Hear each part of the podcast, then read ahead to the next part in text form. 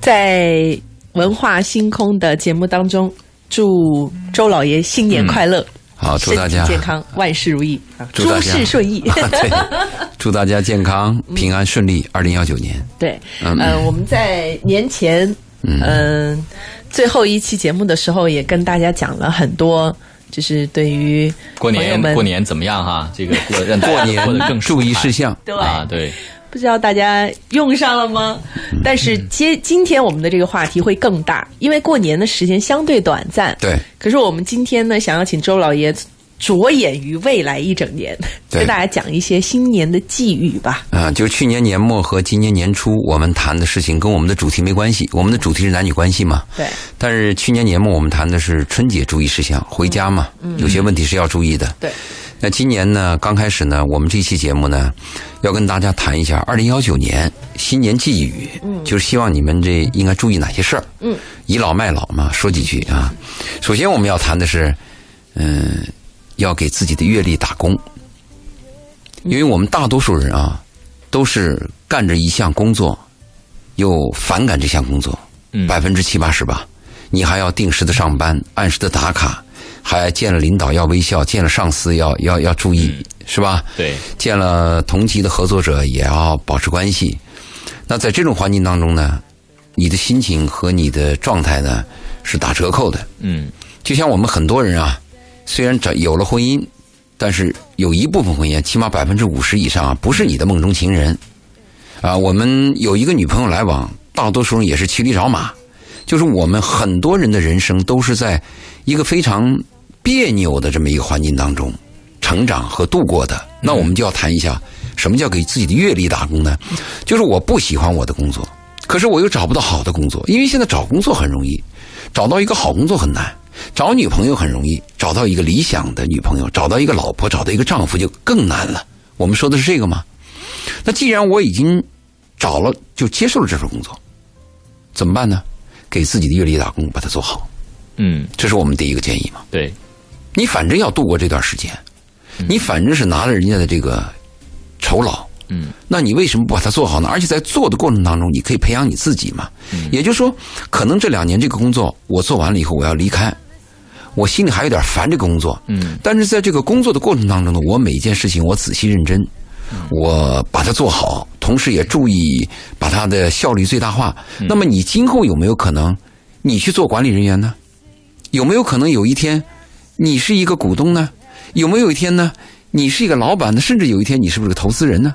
我们要把眼光看得远一点。嗯。还有一个，我们假设，其实我们的一生都很窝囊，我的一生就是在这种别扭的怀才不遇什么的，这个就是我认为的不公的环境当中，我过了一辈子，那我为什么不把它过好呢？这是我提的问题。还有一个，我们再谈，就牵扯一点男女关系。我找了个女人，这辈子也没有其他女人了，就这老婆。我我好的女人看不上我，那我只能找这个女人。那我为什么不好好爱她一下呢？已经这样了嘛，我我就把这个思想方法，嗯，跟大家介绍一下。呃，工作那个，我我真的还挺想就是现身说法谈一谈的。就是我在你也这种状态吗？我就像我在做这份工作之前呢，我有三年的时间是在做别的工作。嗯，就是我原来是从事我我本科学的是你喜欢吗？呃，其实挺不喜欢的啊，挺反感的。我是学工科的，后来我找工作的时候就找了一个结合的我的专业去做的一个跟语言相关的工作，就是培训师。而且后来我要从事大量的 PPT 的制作。其实可能就我身边所有人都不知道我 PPT 做的非常好，就是在那段时间，就是我那个工作当中磨练出来的。而且那个时候啊。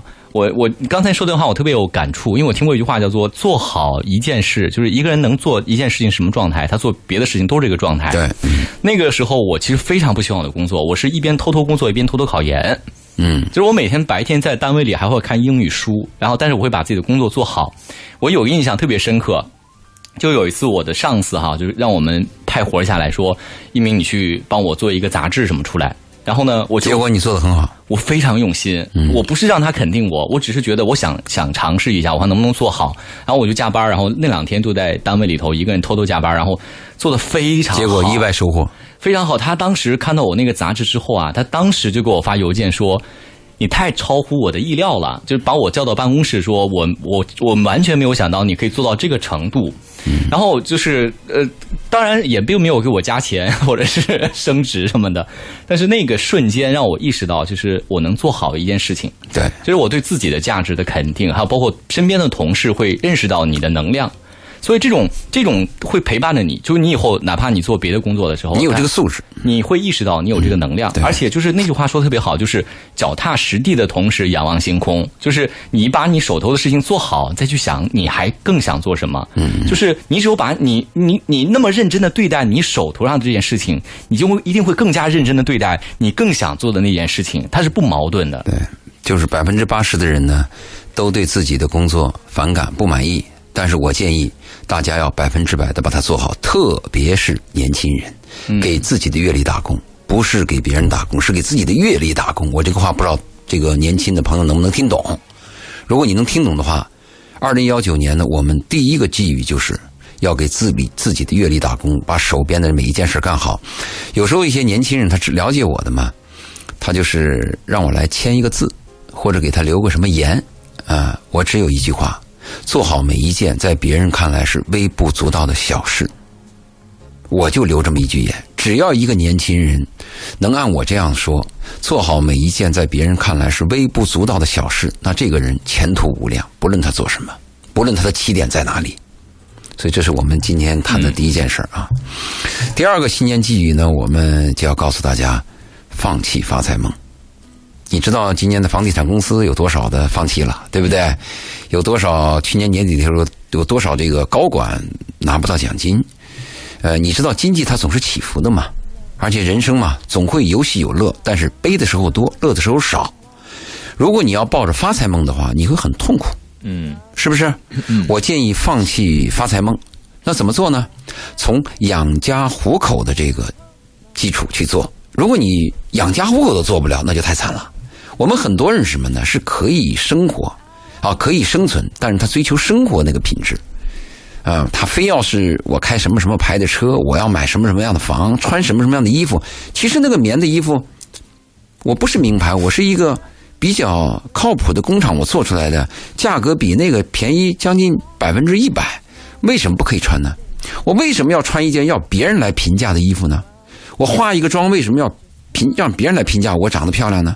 当然，如果你爱的人，你特别注重的人，他的评价是很重要的，对吧？嗯。所以我就建议大家，二零幺九年特别年轻人要脚踏实地啊。我们特别害怕年轻人是脚不脚不挨地，怎么心想上天啊？这个很糟糕。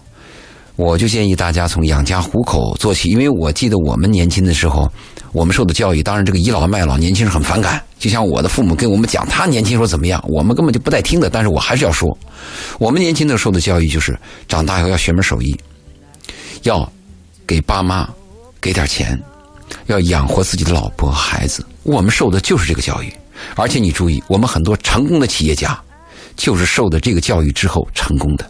不论你们知道的哪哪哪谁谁谁，很多企业家就是这样起来的。只有把眼前的小事做好的人，才可以做大事如果一连一个人连自己手头的事情都做不好的人，不要去谈什么呃伟大，不要谈什么未来。所以我们提倡什么呢？嗯，我们嗯不要做大人物，但是我们要做大事儿啊，就是从小事做起。嗯嗯，脚踏实地，脚踏实地。嗯。对，放弃发财梦，这个其实谁都知道啊，但是知道和做到其实真的差距特别大。我知道和懂得差距也大。我先看篇文章，刚好跟这个周老爷这个话题有点关系哈，就是文章的标题叫做就是吃饭是为了活着，但是活着不是为了吃饭。对，这句话我觉得非常，他非常，因为他讲到一个问题在什么？他说现在这个社会啊，大部分的人其实是不用愁吃穿的，就是温饱。大家不用说我挨饿，或者是没有就过得非常凄惨，很少。大部分的工作哈，生活是可以维持的，生存是可以维持。对，但是很多人干嘛？他不断的想挣更多的钱，他的目标就是挣更多的钱，他他就要挣更多的钱。嗯，就是他的心里是贫困的，他的心里是一个无底洞，他的目标就是要挣更多的钱。然后呢，他说，就相当于什么？相当于他已经有很多的钱可以吃饭了，他的饭根本不愁了，二百年都不愁了。可是他就是不愁，我还是要去挣，就是他已经不是出于实际需要去挣钱。出于心理上的满足去挣钱，然后因为你不断的把挣钱当成你的唯一目标的时候，你丧失了生活的乐趣，因为你的生活就只剩下吃饭。嗯，所以呃，当然了，这个想挣更多的钱是一种上进的表现哈。但是，当你做不好这个平衡的时候，因为我自己身上有一种感受，就是当你你会牺牲掉你生活太多的乐趣。我前两天跟贝贝聊天，我说我二零一九年一定要出去玩一圈，因为二零一八年我没有出去。因为我那那个时候就全心思在工作上，真的全心全意扑在工作上。后来我说，转眼间就要三十岁了，你有这么大吗？啊，你有这么老吗？有，我转眼间就要三十岁了。然后当你我脑子里想到了是我二十七岁的时候去台湾的时候拍的好多照片然后但是在二十八、二十九我就没有出去玩然后呢，我就我在想，天呐，等我三十五岁的时候，我在想，我二十八、二十九什么都没留下。虽然我那个时候可能。忙于工作挣了一些钱，失去生活。当我失去了我一辈子回忆的时候，你看我现在就可以回到我二十七岁我去了哪？所以我有的时候真的是觉得，你如果全部都是为了挣钱的话，你的生活真的是在你以后会后悔的。我觉得，嗯，对你刚才说的赚到钱的人呢，继续在赚钱，可能有几个方面吧。你说他是个上进的表现，这个我不完全认同啊。呃，有些人赚了钱以后，他继续赚钱呢，有些人是贪欲，因为人的欲望是无法满足的。但其实人的生活是可以满足的，不信你试试。你养活一个女人可能只要一千块钱就够了，但是你要养一个女人，好家伙，可能一万块钱都够，因为她有精神，她有娱乐，她有要求，对吗？所以我们讲呢，可能有些人赚钱是一种贪欲，那另外一种人呢，赚钱是不是他要去做什么事儿？比如他有更大的投资，他需要资金啊。那第三种人呢，是不是我赚这个钱呢，不是为了我赚的，我是为了我这个团队，为了我们这个团队，为了我们这个产品，为了我们公司集体的成长。是吗？第四种人呢？你赚这个钱呢？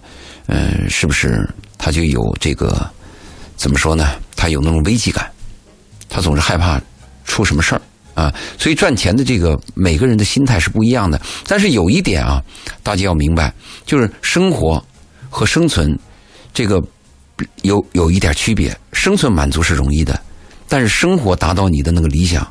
是是比较困难的，是非常困难的。我知道的有些人真的是，在我看来，他真的已经是接近财富自由了，就是他的资产值已经达到了普通人很难达到的水平，可是他仍然认为自己很缺钱，就是 就是缺钱是一个无止境的欲望。嗯。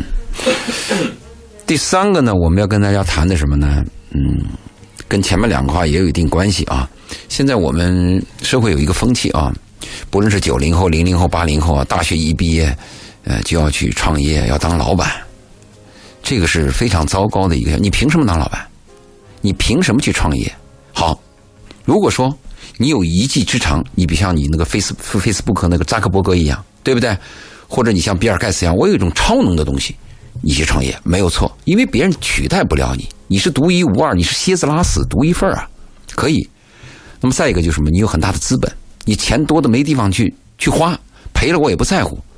你你可以去创业，那么还有一个就是你有很好的市场，就那个市场就归你管，你只要有产品就可以撒出去也行啊。这些东西没有，就想当老板，就想自己说了算，甚至很多人对老板的概念是模糊的，他就认为老板是个游手好闲，可以。呃，可以自由，对，很自自己决定自己，就给自己打工的这个状态，比给别人打工的感觉要好。自由容易做到，但是自在很难做到。嗯，自由只要是我不要公司的工资，我自己出来单干就行了吗？但是你能做到很自在吗？自在就不是那么回事了。所以我就建议现在年轻人什么，你们出来以后要有个什么概念啊？偷师学艺，釜底抽薪，就扎扎实实到一个好的公司。比如说你想当老板，我有这个志向。好，你就继续学，你看看人家怎么管理，你看看他怎么要求。你要知道，一日本有些大企业的老板，包括松下，他们在培养自己后代的时候啊，自己的后代都要在这个企业干五到十年以上，都从最基础的工作干起。有一个文章短篇，是美国的一批博士生毕业以后，请他们的一个大公司的老板跟他们谈一谈未来怎么去做事儿。那个大老板上场的时候拿了一把笤帚。他告诉我，就是从这个扫帚开始的。我当时就是一个扫地工，怎么讲？他讲的就是从最基础做起。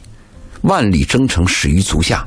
但是我们年轻人现在很糟糕的是，看得很远，脚下没劲儿，趟不出第一步，而且每一步都很虚，面子又很薄。他认为这个当老板就有面子吗？没有面子。真正什么时候有面子？你有顽强的毅力，你有处理问题的耐心，你懂得细节，啊，你能持续以恒的保持自己的自律和身体的健康状况，那你才是个有实力的人嘛。所以我就讲到这个第三条，不要去抱着。当老板的这种思想去做事儿，而是要偷师学艺、釜底抽薪。什么时候当老板？等你四十五十，人家也不想雇你了，因为你的工资太高。哎，你到新单位，别人要不起。嗯，在这个时候呢，你又有一一两滴那个绝技，你还有点小市场，同时你还有点积蓄。最后还有一点很重要，就是我那个积蓄当他个百八十万也无所谓。好，这个时候去当老板，明白吗？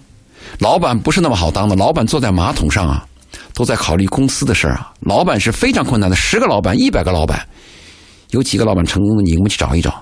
你看看我们那个我住的那个住宅区门口那小店一年有的店装修两三次啊，干嘛呢？就是倒闭再起来，起来再倒闭嘛。嗯，很多人是没做过事儿，因为他无知，所以他胆大嘛。无知者无畏嘛。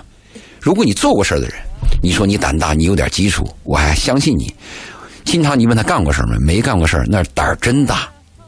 所以我就告诉大家，这个第三条，不要做老板，偷师学艺。什么时候当老板？我已经告诉大家了。嗯，其实还是踏踏实实。对啊，这就过了是吗？啊，我提点我的看法。也还是要 当老板。不是我想当老板，我是觉得一分为二的看，就是周老爷是用说你最有可能成功。最容易达到你的目标的阶段是在四十五岁，你有很多经验了，很多资金了。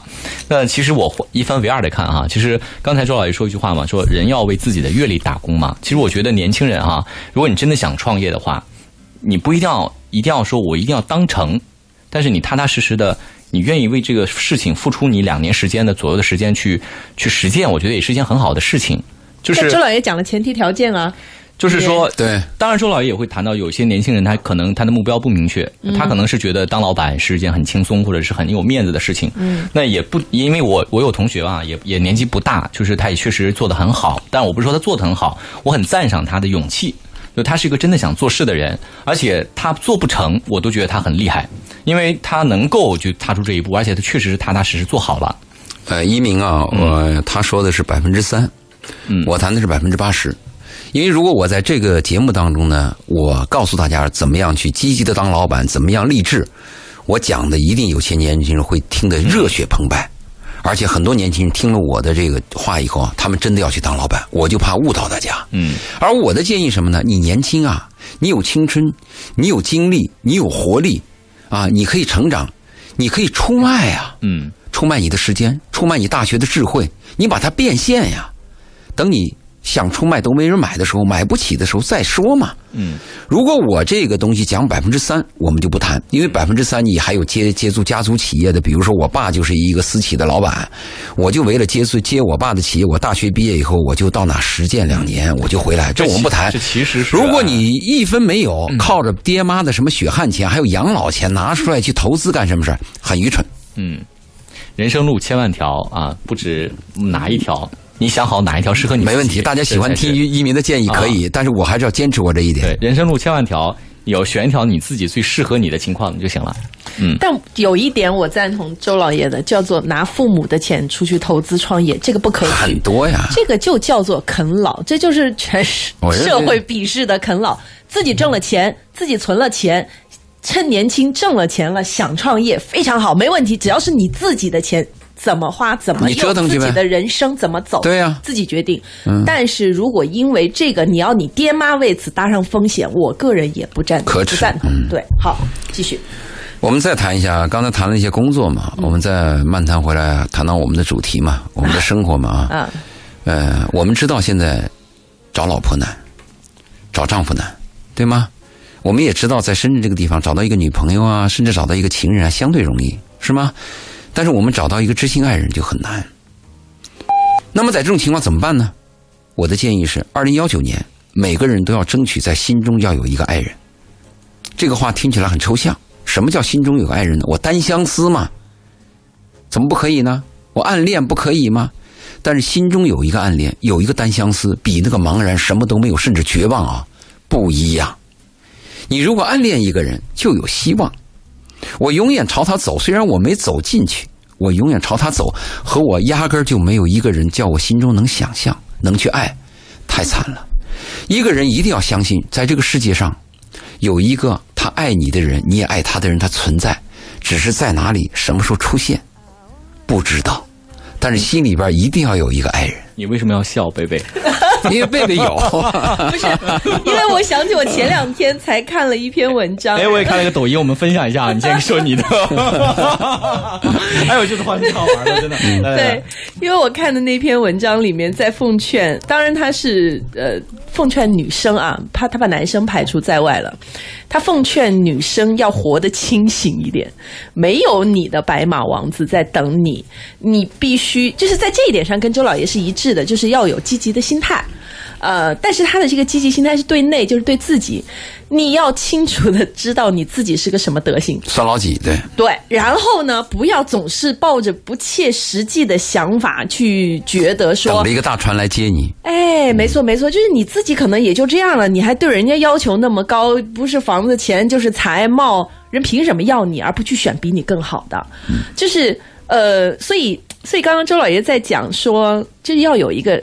暗自喜欢的人，然后一直往朝他走的时候，你知道我当时蹦出来的第一个想法就是，喜欢一个优秀的人很容易，但是一旦喜欢上，就有可能出现就是他凭什么要喜欢我？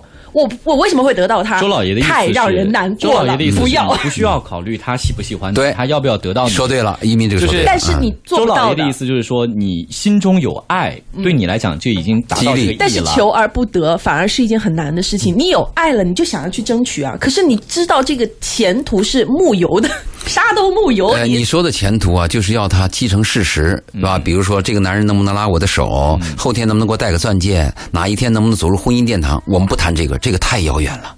太遥远了。其实现在大家想不到那么远，拉拉手、说说话都行啊。能不能躺在一起？你说的这个 什么钻戒不重要，真的。你说这个也对，就是你不要小看这个躺在一起啊。一生当中，我们不要说爱情，也不要说天长呃什么地久，也不要说白头到老。你在这个世界上，你能找到一个异性，他能跟你同居，能上床，能两个月以后你还不烦，彼此还愿意，嗯嗯，都很难。对，所以我为什么提倡大家呢？把一些远的目标、难的目标放弃。我心中有个爱人，哎，有一个爱的人，对吧？比如说我心里边哎，就爱一个呃一个我们办公室的一个女人，哎，那我见到她我就高兴。我不一定要表达呀，我见到她我就高兴。她有什么忙我愿意帮我就帮啊，对吗？这个状态的这个这个状态状态持续不了多久。你说的对，它是暂时的，就比没有好。我但是接下来他就会进入疯狂的状态。你说的失控是另外一个问题。有的人会因为这样感到痛苦，这是真的。对，就有的人会因为我爱而不得会痛苦。对，那你这样啊，如果你压根都没有，你会很茫然。那茫然比痛苦好他会觉得平静，他觉得平静，你知道吗？这个，这个是我的建议，就是你自己看怎么看。因为我有有我有过生活，我知道。我在很长一段时间，我就是放弃了对理想、对爱的追求，因为我知道没有人有这样理想的人。嗯。对吧？我也知道我的挑剔，嗯，但是我有一天就想，我心中是不是要有个爱的人？嗯，我在想这个问题。我的结论是，yes。周老爷，你我我完全赞同你的感悟，因为这种感悟是需要生活阅历的。你想到失控部分是后一半。周老爷，你没有意思，就是小年轻是绝对到不了你刚才的那个高度的，有可能那么那么理性的知道我的爱对我的意义。他们不想，他们是想我要早日去，早日得到他，你知道吗？这完全不是一个概念。好了，我们也该进半年广告了。如果大家呢，关于这个生活呀、情感啊、工作、文化星空，敬请共赏。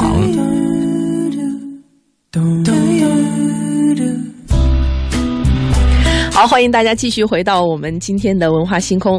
周老爷是在直播间跟大家共同来聊一聊新年的寄语。上半节儿讲了工作，然后也涉及到了情感的部分，包括在刚刚放半点宣传的时候，我我其实一直都在跟周老爷在探讨这个情感的部分当中关于爱情的理解。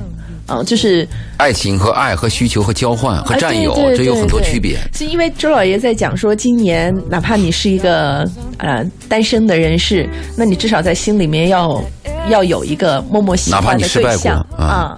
然后呢，这个我我从俗人的这个角度出发，我就觉得这个前景太可怕了。嗯，对，对，因为有需求，因为有贝贝认为我爱一个人就应该有交换，要得到。那我的概念是，爱一个人就爱一个人。的希望不是一定要有，你希望对方理解你，爱你。至少他能看到我，而不是说他永远都不知道我在角落里。如果没有呢？那我会失望啊，然后就会难过。明白，对吧？这是典型的男女关系的交换。我理解你，但是你不理解我。如果讲爱情的话，爱情是孤独的，是单向的。一个男人贝贝对你好，你永远不能肯定他是爱情。你只道，你只知道他对你好，对吗？但是有一天，你是不是对这个男人有爱情，你自己知道。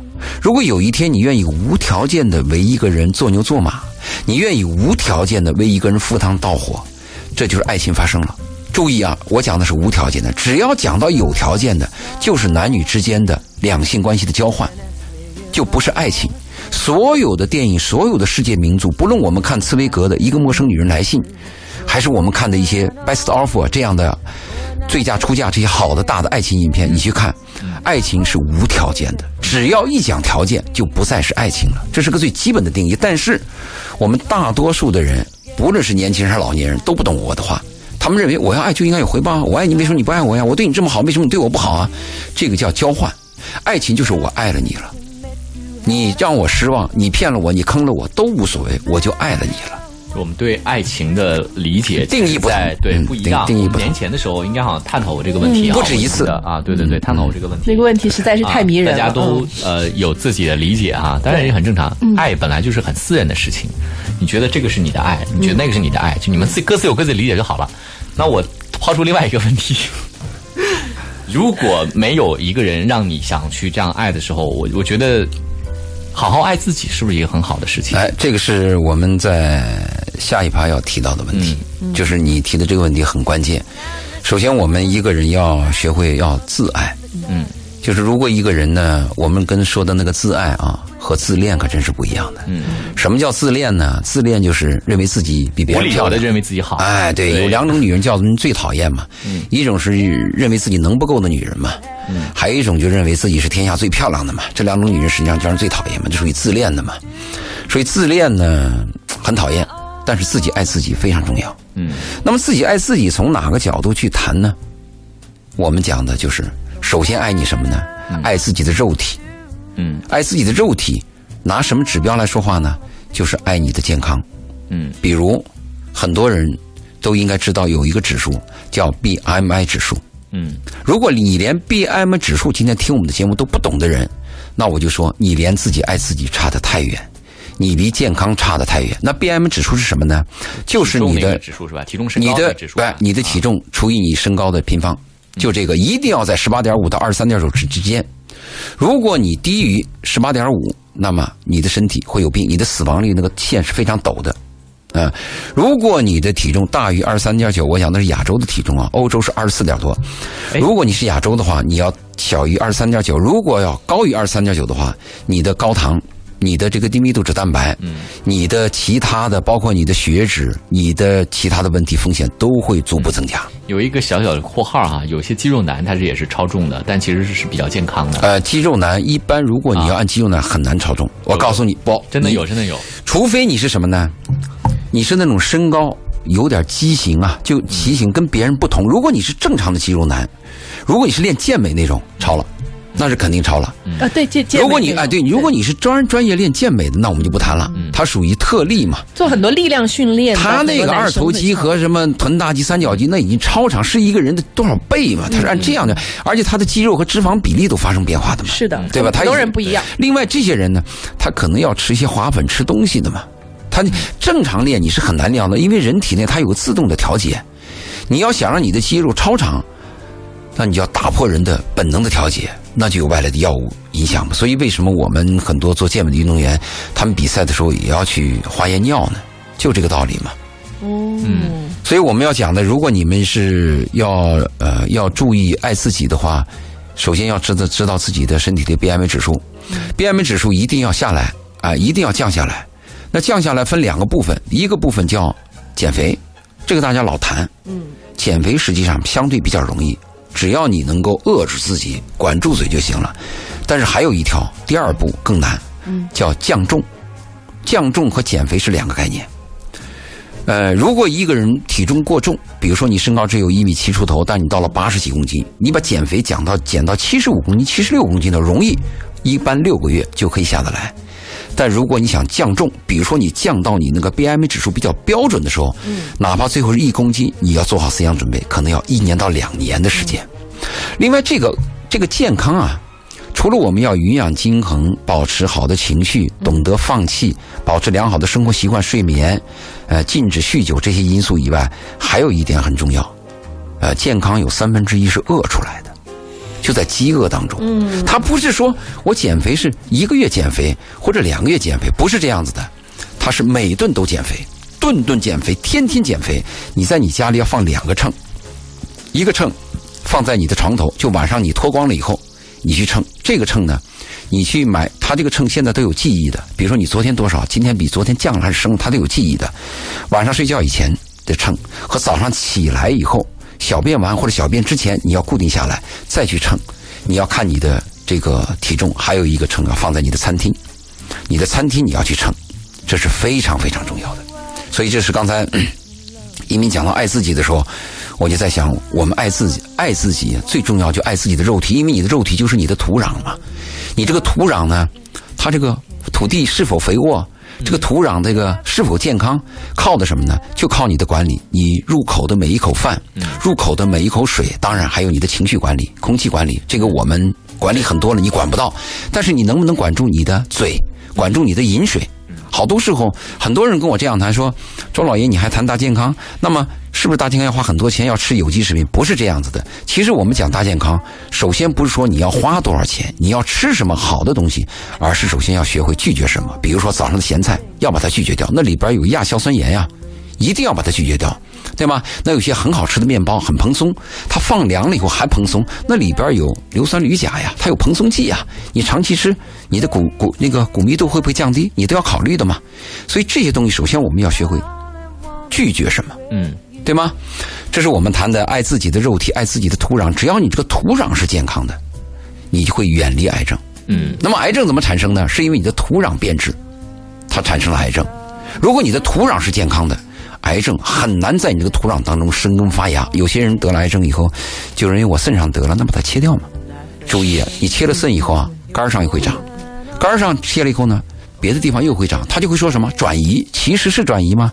是因为你这个土壤已经具备长恶性肿瘤的土壤，它已经都长了，只是它先后长得不一样。你以为它转移了吗？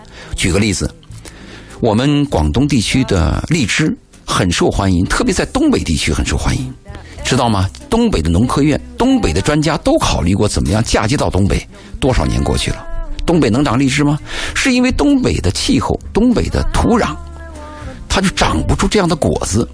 那么我们要怎么做呢？我们就要做到保护我们的土壤，调理我们的土壤，管理我们的肉体土壤，让它永远长不出这种恶变的种子。也就是说，癌症嘛，一个癌症啊。一个癌症的形成啊，它需要很长时间，绝不是我昨天吃了一口饭就得癌症，它是需要五年、十年甚至二十年的变化。它刚开始从你的播种期、潜伏期、蔓延期、生长期、疯狂生长期，到最后基因变异期，一直到这种情况。我有一个理论，我们每个人，包括我们的医学界，没有能力治愈癌症。你把一个苹果烂心的苹果，你能把它再恢复到跟原先一样吗？人生多短暂，苹果的寿命多短，你能把它恢复吗？你如果花这个大的代价，要花多少钱？而且有成就吗？我们上个世纪就攻克癌症，到今年，半个世纪过去了，有成效吗？但是我的第二个理论，虽然我们每个人不能治愈癌症，但是我们每个人都可以预防癌症，真的，我们都可以预防癌症。假设你把一个好的苹果。刚开始就放在适合的温度、干燥的空气，保持它。这个苹果即使变成了苹果干儿，知道吗？它也是健康的呀，它也是可以吃的呀。所以我就告诉大家，我们每个人都有能力管理自己，对爱自己就管理自己的肉体。是，其实不仅仅是癌症啊，我前一段时间看巴菲特一个视频，他也是一个老，嗯，是一个老大爷了，应该九十岁了，身体很健康。他在给这个哈佛大学的学生上第一堂课的时候，就谈到了就是爱你自己的健康。他怎么说呢？他说，如果你这一辈子只会开一辆车。就你这辈子只会拥有，你会非常珍惜这辆车，对，你会非常珍惜这辆车，擦的干干净净，保养非常好，保养啊，包括这个会很好的注意使用它。